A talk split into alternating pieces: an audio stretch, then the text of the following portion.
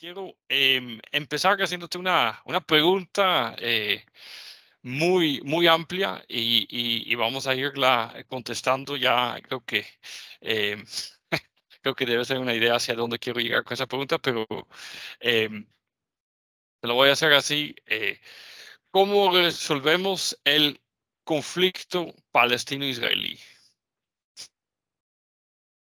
Uy, si lo logra resolver, me, me cuentas, porque creo que es una, una pregunta no solo difícil, sino que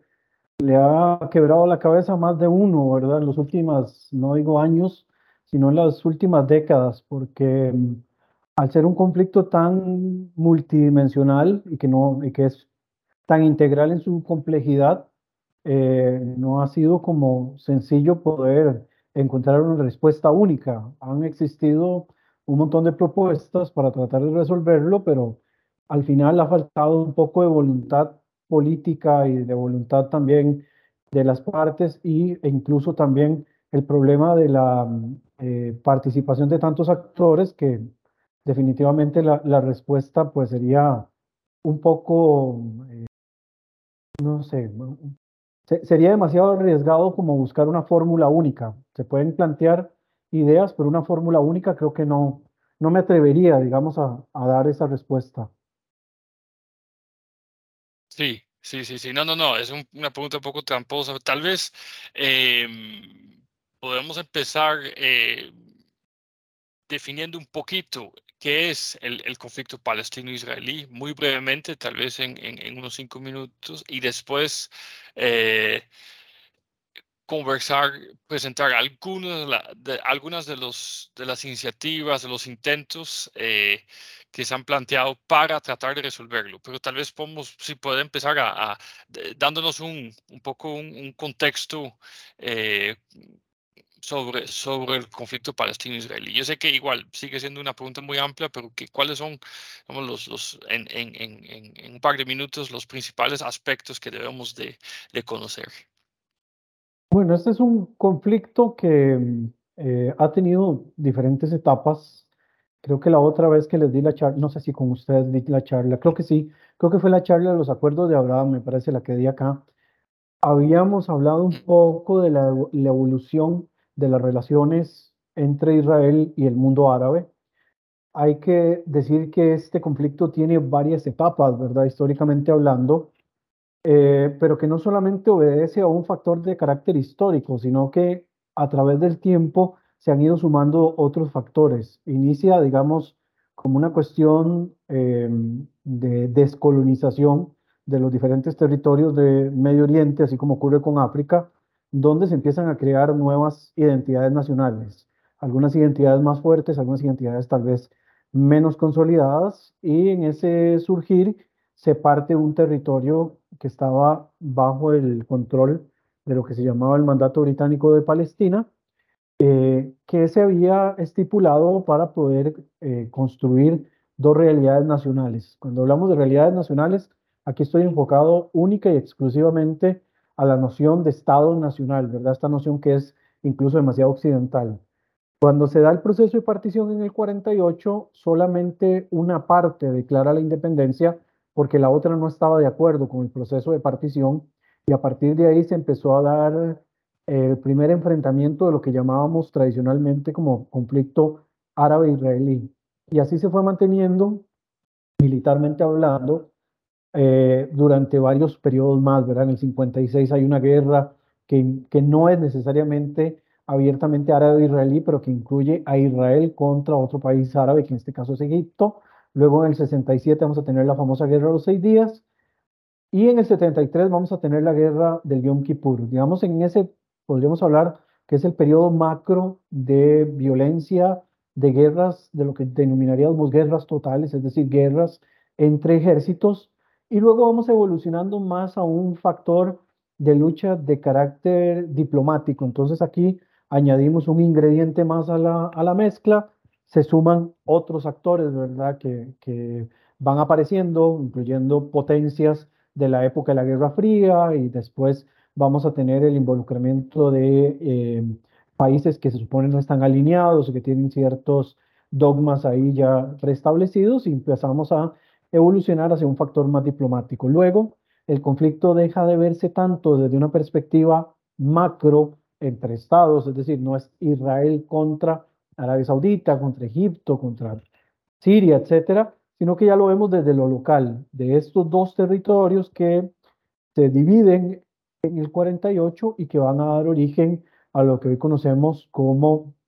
el territorio israelí y el sobrante territorio palestino, ¿verdad? Que no se llega a independizar. Esto ha evolucionado así a través del tiempo hasta que se han dado enfrentamientos, digamos, de palestinos contra israelíes a lo largo del, del tiempo, principalmente dos eh, grandes enfrentamientos, la intifada del 87-88 y la intifada del 2000, que eh, ha generado pues mucha violencia y muchas muertes en, a ambos lados, principalmente el lado palestino, evidentemente, por eh, una cuestión de asimetría de fuerzas y porque evidentemente las asimetrías eh, en conflictos de este tipo siempre van a existir, pues estamos hablando de un Estado formal versus un grupo que todavía no ha terminado de formalizarse. En los 90 aparece la Autoridad Nacional Palestina, esta se convierte en el vocero oficial de los palestinos, entonces tenemos como un nuevo actor ya formal, oficial, dentro de la ecuación, empiezan a negociar con Israel para tratar de llegar a algún tipo de solución al conflicto y se firman lo que se llaman los acuerdos de Oslo, que incluso los acuerdos de Oslo van a ser la base de lo que hoy vamos a, discutir, porque es el planteamiento de la posibilidad de conformar un Estado palestino en los territorios que quedan bajo una condición de disputa desde el año 67. Y es basado en esto que se empiezan a hacer una serie de propuestas, no se llega, digamos, a concretar ninguna en sí y llegamos ya, digamos, al último periodo donde se han hecho otros tipos de propuestas, la propuesta saudita, la propuesta del cuarteto, eh, hablemos también de la propuesta de los cuatro puntos de China, que es algo del 2017, podemos hablar también de la, eh, del Deal of the Century, el acuerdo del siglo de Donald Trump, y finalmente vemos los acuerdos de Abraham como ese macro en cuanto a las relaciones. Pero acá, digamos, en resumidas cuentas, vamos a tener muchos factores que se van a sumar, pero eso incluso a este conflicto, como le dije en algún momento, se le ha denominado como conflicto imposible, porque se van sumando más elementos, se va extendiendo en el tiempo el conflicto y llegar a una solución se va haciendo cada vez menos, este, eh, menos viable, sino que por el contrario, más bien se va sumando. Tenemos una cuestión territorial, una cuestión de carácter ideológico, una cuestión de carácter político, tenemos también una asimetría de fuerzas, tenemos elementos incluso relacionados con recursos, en algún momento se hablaba de agua, en algún momento se habló eh, de cuestiones de territorios, por ejemplo, y ha sido evolucionando. De hecho, el conflicto es como muy dado a que en vez de solucionarse, brinca de un problema a un problema nuevo. Entonces, eso impide de que se llegue a una solución porque se empieza a brincar como de liana en liana para tratar de ir eh, como zafando de la posibilidad de resolverlo y quedamos, digamos, en un círculo vicioso que oscila entre el tema de la violencia y tiempos de relativa calma, ¿verdad? Al final, esa es una de las características de este tipo de conflictos, donde en vez de llegarse a una pacificación, lo que se hace es administrar las crisis. Creo que me pasé los cinco minutos, perdón. No, no, muy bien, Brian, muchas gracias. Voy a, voy a apagar la cámara porque eh, mi conexión no, no está muy buena. Espero que, que logren entenderme.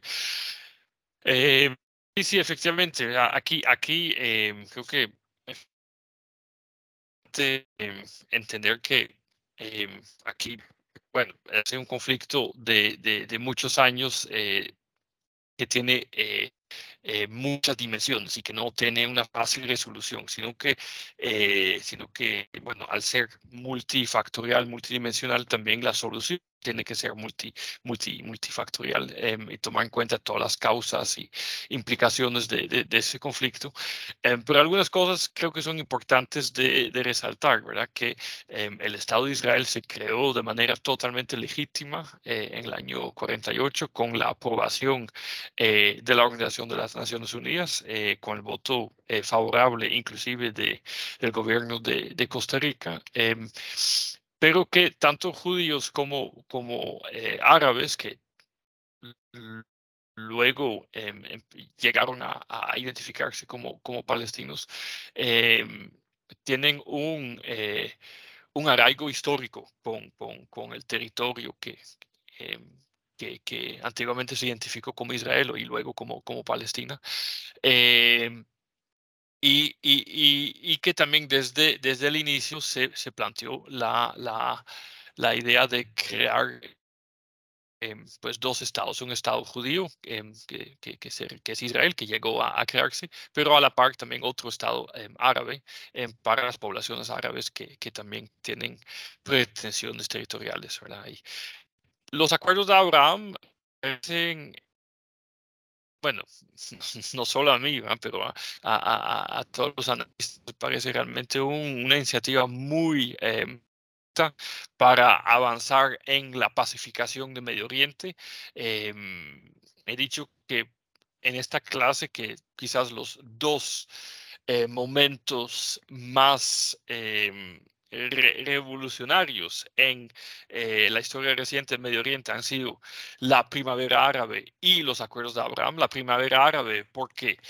eh, puso eh, en cuestionamiento a dictaduras militares de, y, de otro tipo em, de, de, muchos años y aunque no lograron derrocar esas dictaduras em, en la mayoría de los casos, em, sí los pusieron a,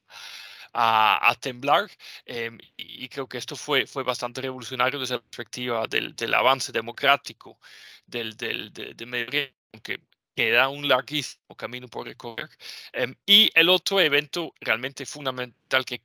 cambia profundamente la geopolítica Medio Oriente son los acuerdos de Abraham. Yo sé que em, en esta clase los hemos comentado eh, ampliamente, pero pero son revolucionarios porque justamente permiten avanzar la pacificación entre Israel y otros países árabes y em, realmente eh, superan esa, esa máxima eh, que, que, decía anteriormente, que solamente se podía trabajar en, en acuerdos de paz em, si se resolvía el conflicto palestino-israelí. Y básicamente lo que dicen los negociadores del, del em, de los acuerdos de Abraham es que, que no, pongamos por un momento el, conflicto palestino-israelí entre paréntesis y tratemos de establecer alianzas diplomáticas, eh, militares y sobre todo comerciales con otros países árabes. Em, y, porque esto sí, es posible y por qué no podemos avanzar en eso, aunque el conflicto palestino-israelí no, no esté resuelto. Ahora bien, sigue el conflicto palestino-israelí y tiene que resolverse. ¿Cómo, cómo lo hacemos? Em, y, y, aquí... Eh,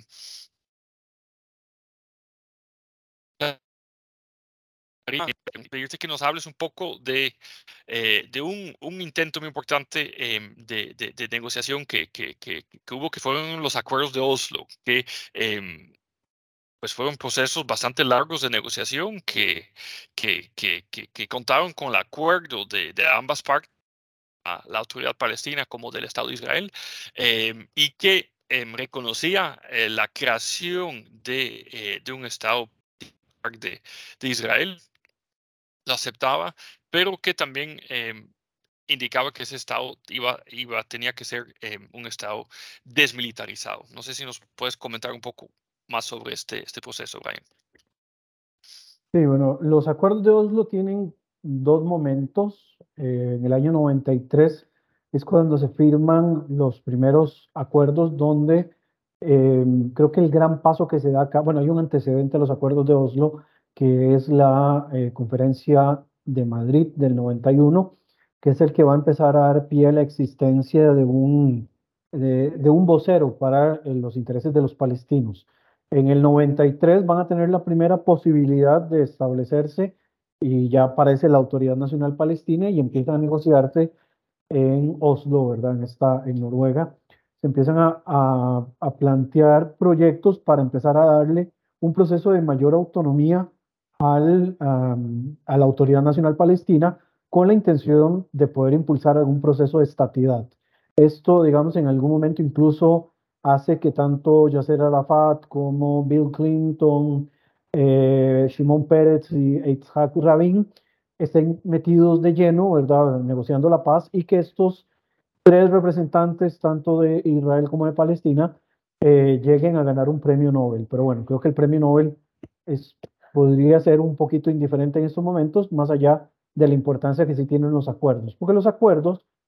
planteaban en inicio empezar a dividir los territorios que Israel administra desde 1967 en secciones A, B y C. Obviamente ustedes van a, a leer y escuchar mucho sobre el tema de eh, territorios bajo ocupación, ¿verdad? Bueno, aún así hay toda una discusión, de hecho Denis y yo hemos estado en varios foros y, paneles hablando del, del, del tema de la terminología, que si bien es significativa, pues eh, en realidad sí dice mucho, ¿verdad? La forma en la que uno lo aborde, pero bueno, indiferente de, de esa parte, acá lo, lo trascendental es que la zona A iba a estar bajo administración 100% palestina. La región B iba a tener una administración política de la Autoridad Nacional Palestina, eh, pero la parte de seguridad iba a ser compartida. Entonces, cada vez que Israel tenía que hacer alguna operación o algo para temas eh, de seguridad, antiterrorismo, lo que sea, coordina primero con la Autoridad Nacional Palestina y eh, después hace el ingreso. Cualquier cuestión relacionada con seguridad y otros temas se hace por medio de una oficina incluso que se llama el COGAT, ¿verdad? Que es el que se encarga de toda esta parte de administración en los territorios eh, de Judea y Samaria o lo que conocemos popularmente como Cisjordania. Y luego tenemos la región C, que queda bajo administración de Israel y la intención de esta sección C es que a través de una negociación, que es una base importante, eh, se iba a lograr hacer como un intercambio de territorios para poder eh, darle, digamos, a los palestinos la posibilidad de establecerse en una zona de sustitución para que pudieran tener su estado de manera continua. Eh, uno de los acuerdos también a los que se llega, o por lo menos que se proponen en el papel, porque se llegan a ejecutar muy parcialmente, eh, era que el Estado palestino que iba a surgir iba a ser un Estado no militarizado, ¿verdad? Era un Estado que no iba a tener fuerzas armadas y que no iba a tener ejército formal como tal.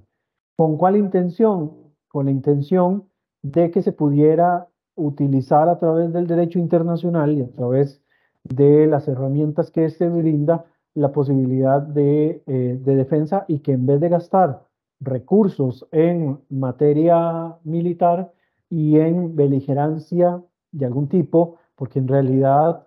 eh, se contemplaba en ese momento que no existía ninguna amenaza eh, real a la existencia de este Estado, salvo, digamos, el enfrentamiento entre israelíes y palestinos que podría mermar en cuanto va cambiando esta, esta realidad de estatidad,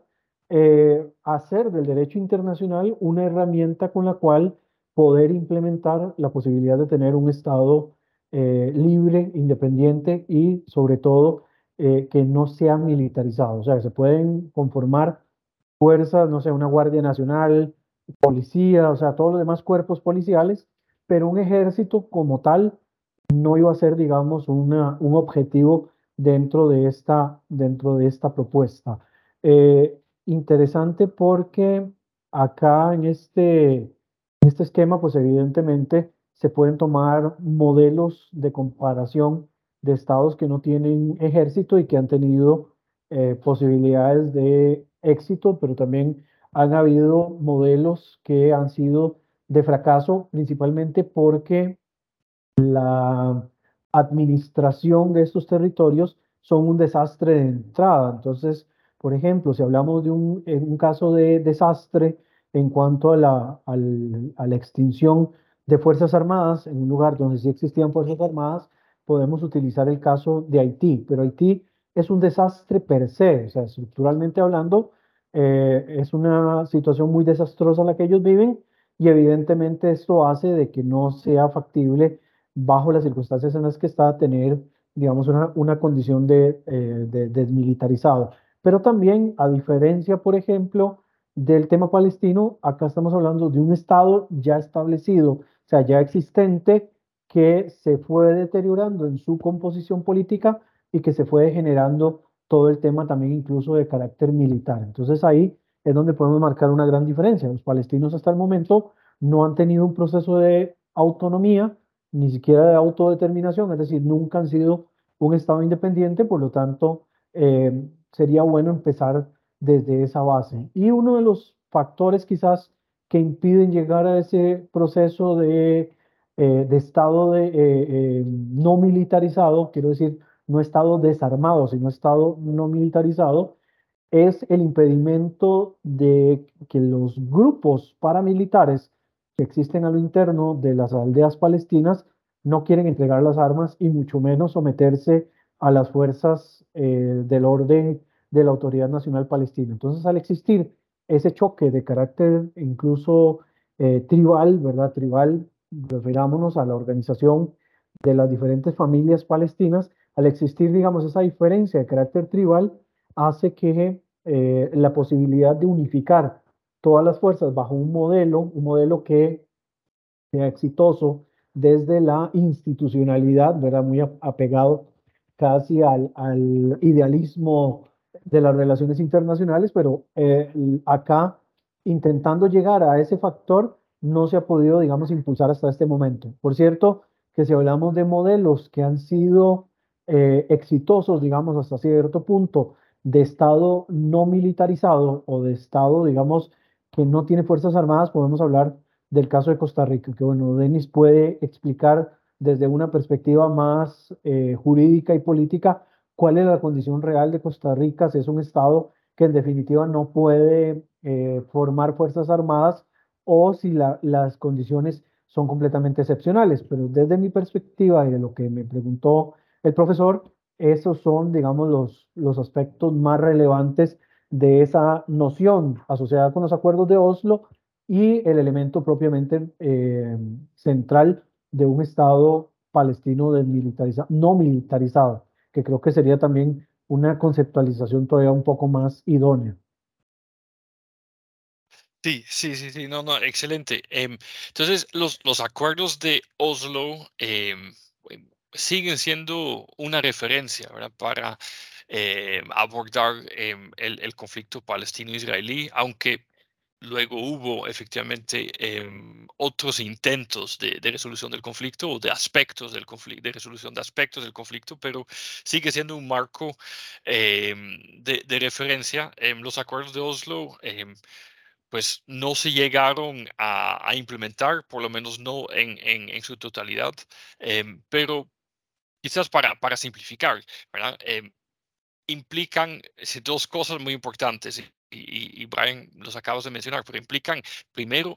que Israel acepte eh, eh, formalmente em, que se puede crear un Estado palestino, ¿verdad? Pero que este Estado palestino se puede crear bajo ciertas condiciones y una de esas condiciones es que no puede tener ejército. Eh,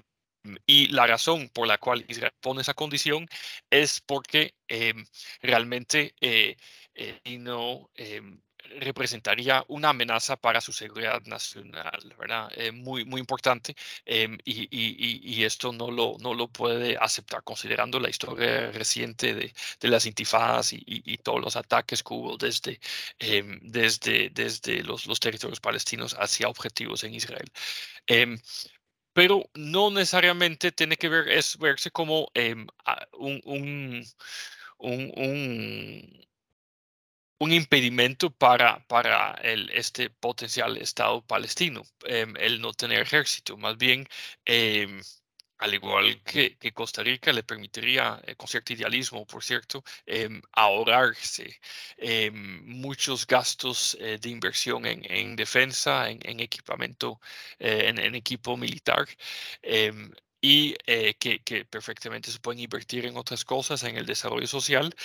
y dentro de esto, de, este, de, este, este, acuerdo, pues también se planteaba que, que en realidad Israel se haría cargo Debe eh, también asegurar la, las fronteras em, de, este, este, eventual Estado palestino, que em, si bien ha tenido siempre el, apoyo de, otros países árabes, em, aunque ya no, ya no es tan explícito eh, desde la firma de los acuerdos de Abraham,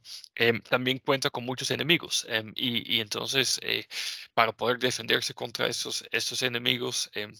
pues tener a, Israel como aliado militar, pues le, vendría muy, muy bien. Pero bueno, cuando hablamos de estados sin ejército, em, creo que, em, que le llamemos desmilitarizado o no, no militarizado, em, esto es realmente muy importante, porque realmente hay tres en el mundo. están los, los países, los estados que que son tan pequeños que realmente no son viables eh, y, que no se consideran como viables y que definitivamente no pueden mantener un ejército. Estamos hablando de las pequeñas islas en el, en, el Pacífico, en el Océano Pacífico, en el Caribe, eh, en estados tan pequeños, eh, o inclusive el Principado de Mónaco, esos estados de ese tipo que, que no son, no, no, no, no les sería viable tener ejército. Entonces, es una categoría, pero son tan pequeños que, que ni siquiera los deberíamos de, considerar. Em, luego están los estados que se desmilitarizaron como consecuencia de eh, haber perdido una guerra. Claramente de em, Japón y Alemania después de la, Segunda Guerra Mundial, ¿verdad? Em, pues estos países, eh, como básicamente iniciaron la Segunda Guerra Mundial, iniciaron todo, todo este desastre, em, pues como castigo los aliados les dicen, ustedes no pueden tener ya ejército. Bueno, Alemania, eh, para Alemania y también para Japón, que son países que tienen una tradición militar muy importante, em, pues esto, esto constituye un, cambio radical. Em, pero hasta la fecha, Japón... Eh, no tiene eh, un, ejército real, tiene algunas fuerzas militares, pero, pero realmente son, muy pequeñas y no hay apoyo en la población para que se levante otra vez un ejército. En Alemania durante mucho tiempo fue lo mismo, pero recientemente ya ha vuelto a, levantar un, pequeño ejército. Em, bueno, esa es la segunda categoría de países que eh, se quedan sin ejército o con un ejército muy reducido como consecuencia de haber perdido una guerra. Y luego está, eh, está la categoría de los países que em, eliminan sus ejércitos de manera totalmente voluntaria. Em, y ahí es donde eh, eh, vemos el caso de Costa Rica. Costa Rica es un país que famosamente en el año 48 abole el ejército em, y obviamente si, si, si, si analizamos la historia podemos preguntarnos por qué Costa Rica lo hizo. Pepe Figueres em, em, lo hace en, primera instancia para evitar que le haga un golpe de Estado a él pero luego este se convierte también en, un mito fundador de eh, la, democracia costarricense moderna como un país de paz, un país de derechos humanos y un país pacifista. Em, y se convierte también en un eje muy importante de su política exterior. Bueno, bajo la influencia de, eh, de Costa Rica, la diplomacia costarricense, eh, Haití también termina em, aboliendo su ejército en, en algún momento, mm, em, pero después se volvió a militarizar, ya, ya Brian mencionó el ejemplo, también lo hizo en el año 90, abolió su ejército y, es un país que sigue, sigue, sin, sigue eh, completamente desmilitarizado, al igual que, que, Costa Rica. Pero bueno, es importante eh, mencionar que hay diferentes tipos de estados sin ejército, ¿verdad? Y el caso de Costa Rica demuestra que es posible eh, abolir el ejército de manera voluntaria en el caso de un eventual estado palestino, eh, arrancar como estado nuevo sin ejército em, y no es eh, de ninguna manera em, vergonzoso, ¿verdad? Em, porque no es la consecuencia de, una derrota militar. Y además, y esto creo que es lo que le interesa eh, eh, a, a, los palestinos, no le quita en nada el carácter de Estado. Costa Rica eh, es un Estado soberano, es un Estado de derecho que tiene control sobre su territorio, que participa activamente en las relaciones internacionales y con en realidad una, eh, una eh, influencia eh, sobreproporcional, em, si, si, si, si, consideramos el peso económico y demográfico del país. Em, y, y, entonces el no tener ejército no constituye en nada em, un, un, un, una limitante en el carácter de Estado. Es decir, ¿eso qué quiere decir? Que para un eventual Estado palestino, em, el no tener ejército no significa que sea un Estado eh, de segundo rango, un Estado eh, menos valioso que, que, que, que otros em, Estados. ¿verdad? Entonces, em, ahí, ahí, estamos. y, y entonces,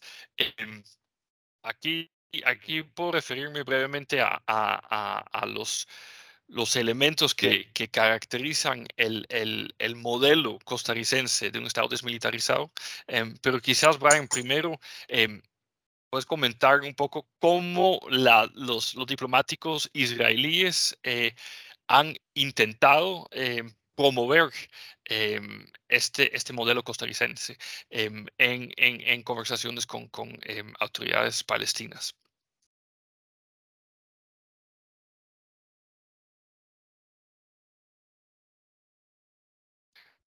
No te escuchamos. Eh, eh, estás con el micrófono apagado.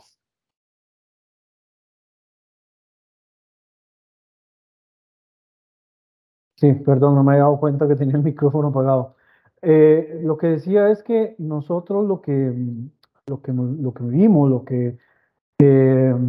planteamos a la hora de, de hacer el, el, artículo, porque eso es un trabajo que habíamos realizado para un modelo asociado o basado, digamos, en la, la característica de Costa Rica con un Estado desmilitarizado, eh, vimos varias perspectivas. En primer lugar, que ha habido conversaciones de diplomáticos costarricenses e eh, incluso de académicos, tanto israelíes como palestinos, para hacer la propuesta de un Estado desmilitarizado. De hecho, ahí nosotros habíamos he tenido la oportunidad de escuchar a uno de los académicos que lo, propone, eh, Eddie Kaufman, junto con otro este, académico israelí, con un académico palestino, que, bueno, ahorita no recuerdo los nombres de ellos, que habían hecho la propuesta del tema de un Estado desmilitarizado y se empezó a vender la idea. Uno de los que la vendió en algún momento fue el ex embajador, bueno, el embajador, recordemos que los embajadores de carrera son embajadores aunque se retiren. Eh, el embajador Rodrigo Carreras, él durante varios años habló con varios de los líderes palestinos, inicialmente con Yasser Arafat, que era el presidente de la Autoridad Nacional Palestina y que se ha convertido en uno de los hombres, o que se convirtió, porque ya falleció desde el año 2004, eh, se convirtió en uno de los hombres más emblemáticos de, eh, la, de la vida palestina. Eh, también después, aparte de don Rodrigo Carreras, ha estado el expresidente Luis Guillermo Solís, ya en este caso hablando con el presidente Mahmoud Abbas, después de que muere Arafat, quien queda bajo control de la Autoridad Nacional Palestina, fue Mahmoud Abbas. Eh, entonces, tanto Luis Guillermo Solís como expresidente, como también en algún momento, un poco más hacia atrás, lo había planteado en la administración, segunda administración del presidente Oscar Arias Sánchez, se había ido a conversar con, eh, con el liderazgo palestino. En su momento, según me acuerdo, lo que nos decía el embajador Carreras, cuando él se reunió con, con Arafat, él le decía, bueno, si yo saco a toda esta gente de la resistencia, ¿verdad? Como le llaman, popularmente a este tipo de, enfrentamiento armado, si yo saco toda esta gente de la resistencia, ¿en qué los voy a emplear? ¿En qué voy a emplear a toda esta gente que está en estos momentos luchando, digamos, este, por la liberación de la tierra palestina? Era lo que decía en aquel, en momento. La respuesta del embajador Carreras fue, em, eh, señor Arafat, en el momento en el que usted declare a Palestina como un estado desmilitarizado, o no militarizado, es posible que le empiecen a llover eh, inversiones extranjeras, ¿verdad?, de otros países, porque al convertir la diplomacia en la primera herramienta para tratar de resolver el conflicto, posiblemente tenga todas las, las posibilidades de de, de, llevarlo adelante, de sacarlo adelante. Y a partir de ahí se hizo ese planteamiento. De igual manera, si mal no recuerdo, el expresidente Oscar Arias también le insistió a los liderazgos palestinos que en vez de gastar eh, sumas exorbitantes eh, en la lucha, digamos, contra, eh, contra Israel, en, guerras contra los israelíes, que trataran de invertir todo este dinero en, ayudar, digamos, a la población, en desarrollar a la población. De igual manera, en su momento, también el expresidente Luis Guillermo Solís, que si hay algo que se le destaca, que siempre tuvo, digamos, como, como buen académico que, que ha sido, eh, siempre destacó también y llamó mucho la atención a este tema de retomar el diálogo y poder llegar a una situación de, de pacificación. Eh, entonces vemos que desde diferentes eh, perspectivas a nivel nacional se ha planteado la posibilidad de un Estado palestino desmilitarizado y que se siente a negociar directamente con Israel. Acá hay algo bastante llamativo. Costa Rica no es la única iniciativa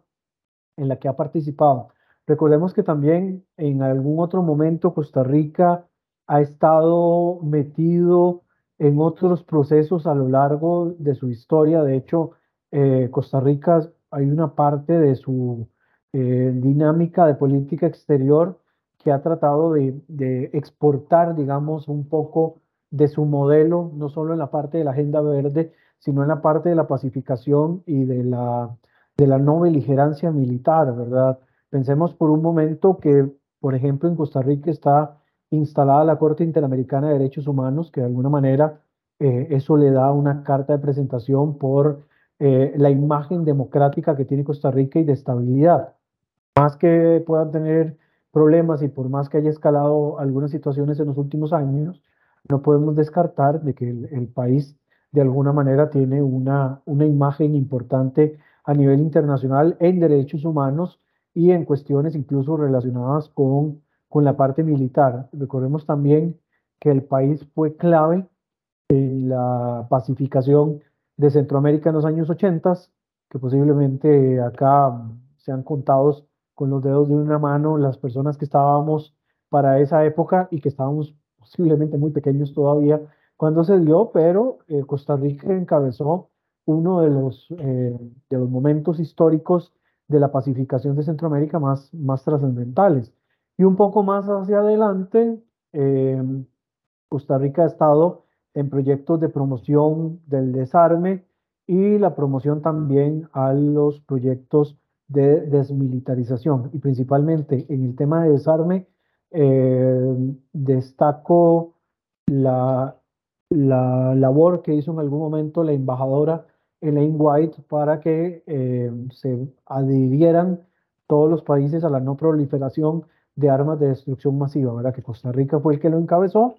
también durante el gobierno del presidente Solís y eh, a través de ese proceso muchos países se adhirieron al, al, tema de no proliferación y no desarrollo de armas de destrucción masiva. Los países que no se adhirieron posiblemente es porque tienen este tipo de armas y, este, y lo sienten como si fueran elementos persuasorios. Y en la parte de desmilitarización, ni se diga, Costa Rica ha llamado a que se lleven procesos de desmilitarización y de desmovilización de Fuerzas Armadas en lugares donde no tienen mucho sentido mantenerlas vigentes, incluso en América Latina en algún momento, eh, recuerdo dentro del análisis que hicimos y creo que una parte que había eh, analizado propiamente el profesor Denis, se hablaba del caso de Uruguay, donde el presidente de Costa Rica le decía al presidente uruguayo que, eh, que, se, que desmovilizaran el ejército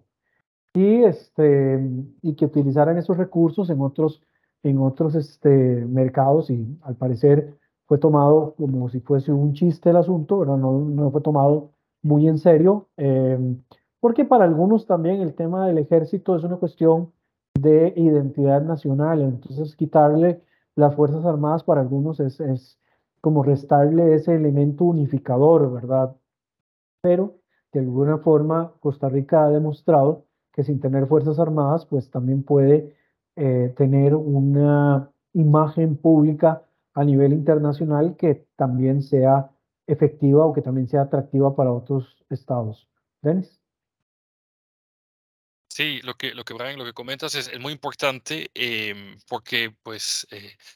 eh, describe la proyección internacional que, ha tenido Costa Rica como país pequeño, pero sí ha tenido bastante, bastante influencia promoviendo normativas eh, de derecho internacional y, y, demás. Bueno, para no repetir todos los ejemplos que, que, que, que diste, porque realmente es, es bastante, em, pero también em, subraya eh, ese otro tema, es una ilustración, de, ilustración de, ese otro tema que casi transversal a lo largo de este curso, que es eh, las relaciones entre Medio Oriente y América Latina. En este caso, específicamente, las relaciones diplomáticas entre Costa Rica y, em, y, y, los territorios palestinos e Israel. ¿verdad? Entonces, esto, esto, es, esto es algo que, que, que, es muy importante eh, eh, resaltar. Em, ahora, pensemos, nada más me gustaría volver un poco a eh, las características de lo que sería este modelo costarricense, que los diplomáticos costarricenses y los académicos, eh, em, diversos académicos, han, han, han promovido como modelo para un eventual Estado palestino. Claro, lo ideal sería que también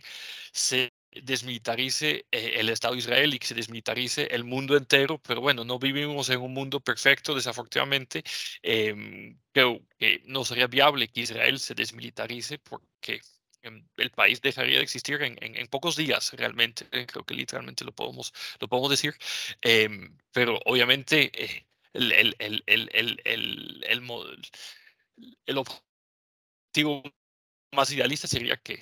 vivamos en un mundo perfecto donde no haya necesidad de ningún ejército. Y, de hecho esto parece tan idealista em, y tan extraño para, para personas fuera de, Costa Rica que, pueda existir un país sin ejército como Costa Rica y que, y que ha logrado sobrevivir. Em, pero en realidad la experiencia de Costa Rica demuestra que no es tan idealista, demuestra que sí es posible. ¿eh? Desde que se abolió el ejército en el 48, Costa Rica se mantuvo, ¿eh? se mantuvo como país soberano em, y logró asegurar sus fronteras y también logró eh, mantener su democracia y, tal vez fue gracias justamente a la abolición del ejército, em, pero también logró mantener su, em, su, su, seguridad interna. Em, el modelo costarricense, así como lo planteamos, no consiste solamente en la abolición del ejército. también tiene que ver con una idea muy unidad em, en diferentes dimensiones em, y esta em, visión original no, eh, no se da a conocer lo suficiente, pero es exactamente, son exactamente esos ingredientes que pueden eh, ser muy, muy útiles para, eh, para justamente inspirar evoluciones en, en el contexto palestino. Pero entonces, cuando Costa Rica elimina su ejército em, en el año 48, em, no lo hace de manera eh, impulsiva, em, lo hace eh, como parte de un eh, proceso de, una reflexión y, y con, con diferentes eh, recursos que pueden fungir como plan B. Em, uno de ellos es eh, que Costa Rica es parte de eh, una alianza militar a nivel regional que se llama el TIAR, el Tratado Interamericano de Asistencia Recíproca. Y este tratado se firmó en el año 47, es decir, un año antes de la abolición del ejército en, en Costa Rica. Y si se abole el ejército en este momento, eh, es porque se sabe que existe esta alianza militar como plan B. Y esta alianza militar, el TIAR, es realmente el equivalente a la OTAN en, Europa, la Organización del Tratado del Atlántico Norte, otra alianza militar eh, de la cual se, habló mucho durante eh, la Guerra Fría, por supuesto, y, se sigue hablando hoy en día alrededor de, todo el tema de, de, Ucrania. Em, pero el TIAR básicamente implica que em, si hay un ataque contra alguno de los países miembros de la alianza militar, em, entonces em, todos los demás países de esa alianza van a venir a ayudar em, a, este país. Y eh, en realidad Costa Rica sufrió diversos ataques eh, a su territorio desde Nicaragua eh, en el año 49, en el año 53, ambos liderados por el, el expresidente Calderón Guardia, em, y em, luego otra vez en el año 2010 con la invasión a, Isla Calero, que esta última se resolvió de otra forma, em, pero las dos primeras se resolvieron apelando, activando el TIAR, el Tratado Interamericano de Asistencia Recíproca. Entonces, Costa Rica no está del todo amparado, ¿verdad? Si bien no tiene ejército para asegurar sus fronteras, sí puede activar esta alianza militar. Y esto es algo que, que, es, que es muy importante tomar en cuenta. Adicionalmente, em, Costa Rica siempre ha tenido una política de, de neutralidad. Em, que no siempre, desde la cual se ha alejado en algunos momentos, pero que sigue siendo como una constante en la política exterior de, de Costa Rica. y luego también siempre ha apostado al derecho internacional. O sea, no solamente es la, la capital interamericana del derecho, porque la sede de la Corte Americana de Derechos Humanos y, y, y de otros, otras instituciones internacionales eh, también, em, sino que Em, siempre ha buscado eh, resolver las diferencias eh, territoriales em, o fronterizas en la mesa de negociación y en los tribunales internacionales. Y así es como se resolvió eh, la, la, la, invasión a, Isla Calero. Em, y, y, entonces estos son como los ingredientes ¿verdad? De, de que, que, le han permitido a Costa Rica asegurar sus fronteras. entonces no es solamente la abolición del ejército, sino que bien, esto viene a acompañado de eh, muchos, muchos elementos, muchas herramientas más, ¿verdad? Em, y, entonces, si se quiere replicar este modelo en el contexto palestino, habría que adaptarlo a la, realidad de, de, de, la región, em, pero habría que contener, eh, pensar en, en, en, estos... Eh, em, estos planes de contingencia. y en el caso palestino, se, pues sería realmente de de, hacer a Israel responsable de la protección de, la, de las fronteras de, de, un eventual Estado palestino. Pero no solamente eh, en materia de eh, la seguridad fronteriza, que eh, el modelo costarricense es, es, importante, también en lo que respecta a la organización de su seguridad interna. Con la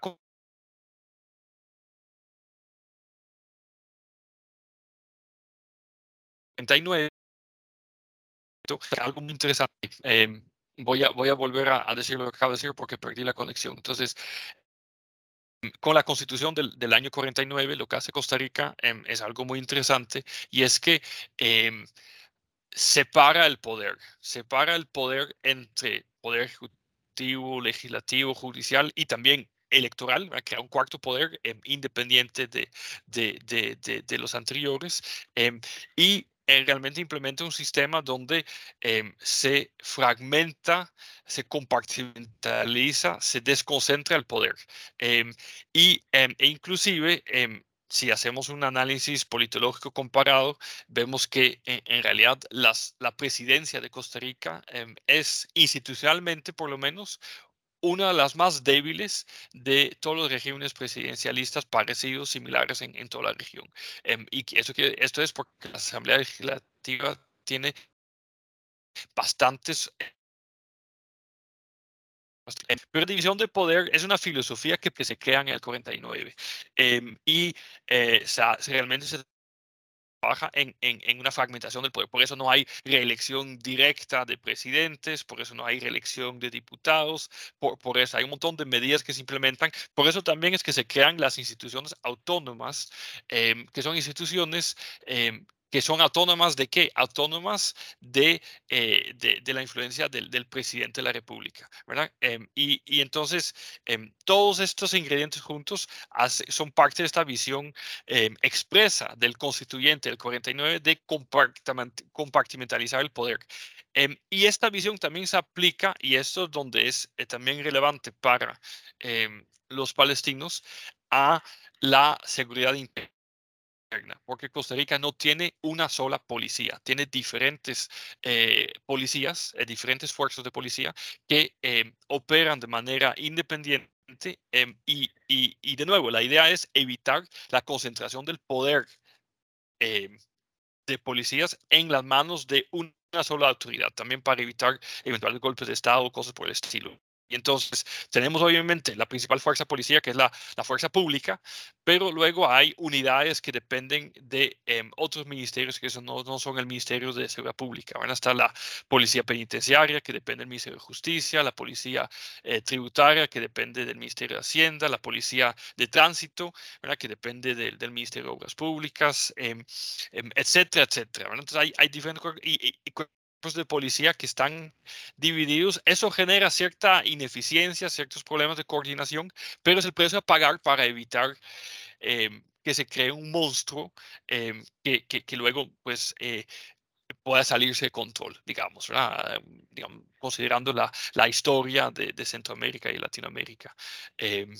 y, y y luego, fuera del Poder Ejecutivo, también hay fuerzas de, de policía. Por ejemplo, el, el, OIJ, el Organismo de Investigación Judicial, es otra fuerza de policía que depende de, eh, del Poder Judicial, ya no del Poder Ejecutivo. Eh, y luego también, eh, cuando hay elecciones, las fuerzas de policía pasan eh, al mando del Tribunal Supremo de Elecciones. entonces, ahí vemos cómo eh, también las fuerzas de policía se compartimentalizan y esto también pues eh, constituye un ingrediente muy importante que Costa Rica también ha, promovido, em, que puede em, resolver muchos de los problemas internos, inclusive dentro de los territorios palestinos, donde, como Brian lo decía, eh, hay una gran cantidad de, de, de, milicias em, y de, de, diferentes grupos que pues no, no, no, no, trabajan mucho entre ellos y entonces integrarlos en, en un solo cuerpo en un solo comando, em, pues no sería prudente em, ni para Israel, ni para la estabilidad de la zona, em, ni para los mismos palestinos. Eh, Brian. Sí, en realidad, pues lo que acaba de decir Denis es, es, la centralidad, eh, ese modelo, ¿verdad? Incluso, eh, bueno, Denis no lo, mencionó, pero parte del, análisis que se había hecho en, el momento de, hacer el estudio, se había determinado incluso de que la estabilidad del, del modelo costarricense eh, radicaba de alguna forma, ¿verdad? Por ahí creo que Denis mencionaba algo, radicaba de alguna forma en que no hay una centralidad de, única, de una única fuerza que controle todos los, los poderes en, en cuanto al tema de la seguridad, ¿verdad? De hecho, Costa Rica tiene características muy particulares porque eh, en el modelo costarricense de la policía vemos que hay diferentes cuerpos policiales sin llegar, digamos, a tener la necesidad de conformar un, un ejército o una, o una fuerza armada como tal. Eh, tenemos una policía, digamos, eh, preventiva, que es parte del Ministerio de Seguridad, tenemos una policía eh, judicial, que es parte del Ministerio de Justicia, tenemos una policía fiscal, que es parte del Ministerio, o sea, tenemos una gama de instituciones que uno podría verlos como un montón de, de burocracia innecesaria, pero que si nos damos cuenta, de alguna manera hace que se respete la institucionalidad. No hay una centralidad única, ¿verdad? Incluso si uno lo ve, eh, las fuerzas que son dominadas por el Ejecutivo, es decir, las del Ministerio de Seguridad, la única forma que cambien de manos en algún momento es durante las elecciones que quedan al mando y al servicio del Tribunal Supremo de Elecciones, sin que esto socave bajo ninguna circunstancia la estabilidad del Estado o la posibilidad de que pueda haber algún tipo de, golpe, ¿verdad? No, existe como esa esa característica o ese riesgo, es, es completamente eh, innecesario. Diferente, digamos, en la condición actual de un Estado palestino, volviendo al tema central de hoy, que en su composición este, política actual tienen un liderazgo ya desgastado, que se supone debió gobernar por cuatro años y va casi por 20, tiene además eh, un territorio dividido en dos partes, administrado por dos grupos eh, muy disímiles hasta cierto punto,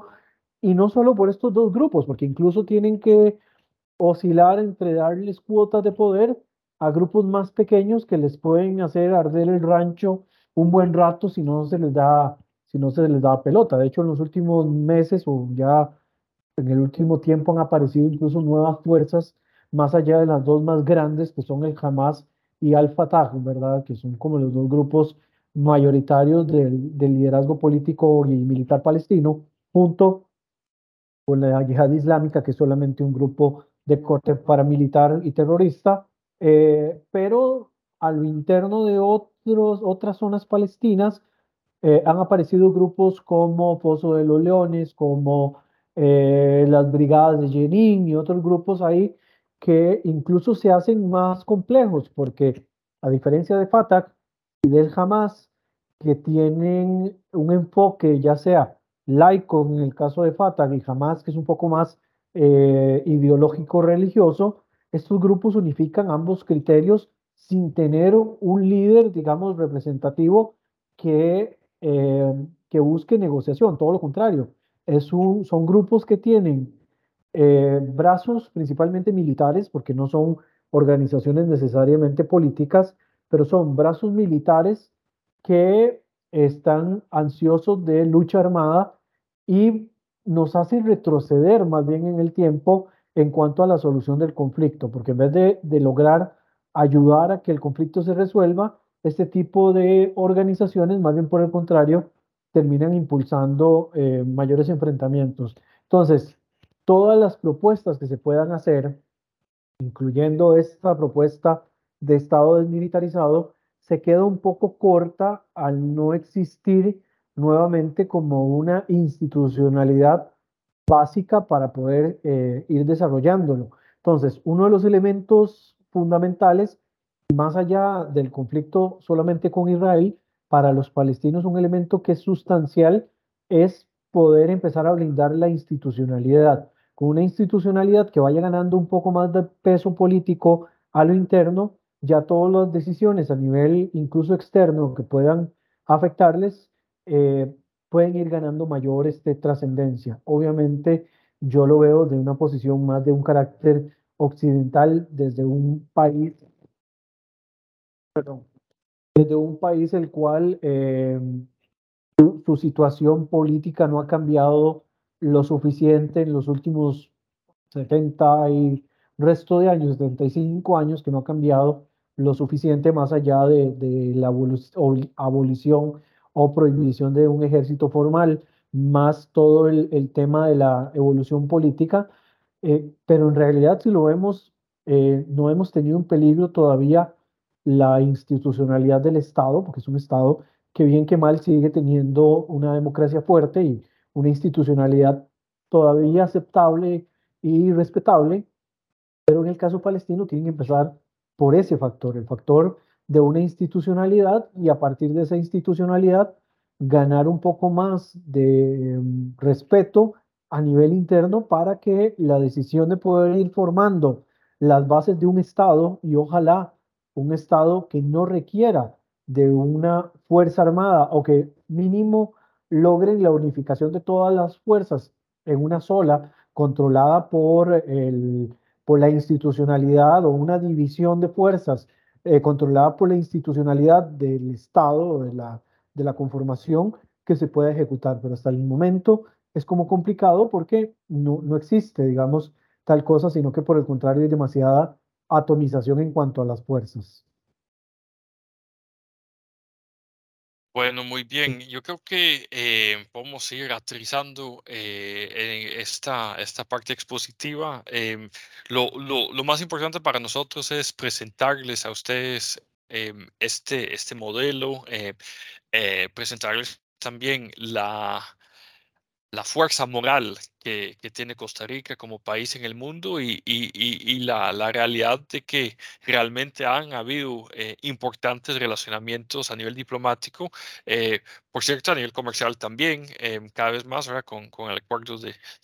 libre comercio que, que, está por firmarse, y no sé si ya se firmó, pero el, lo,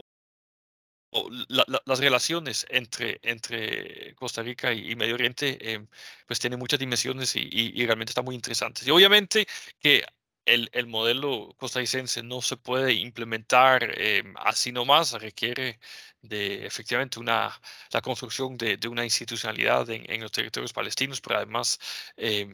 eh, hay que adaptarla al, al, al contexto local, pero no deja de ser un, modelo interesante y de nuevo, como les digo, demuestra que, que, que hay, hay, relaciones eh, entre, entre ambas, ambos países, ambos, ambos continentes, que, que, van más allá de, eh, o que, están muy poco conocidas, pero que, realmente sí son, son muy interesantes y, y tienen muchísimo eh, potencial. Que quede claro que la propuesta es solamente eso, una propuesta, ¿verdad? Como tantas que existen, la idea es mantener vivo el tema y buscar soluciones que vayan más allá de tantas propuestas que más bien son nocivas y que promueven eh, la negación o la destrucción de alguna de las partes del conflicto. Si ustedes se dan cuenta acá, todo el planteamiento tanto del artículo como del expuesto es propositivo y en, en aras de hacer algo constructivo, no en aras más bien de destruir. Pero ya con ese mensaje de cierre, les agradezco y yo sí, digamos, me, me retiro ya directamente de la clase. Muchísimas gracias.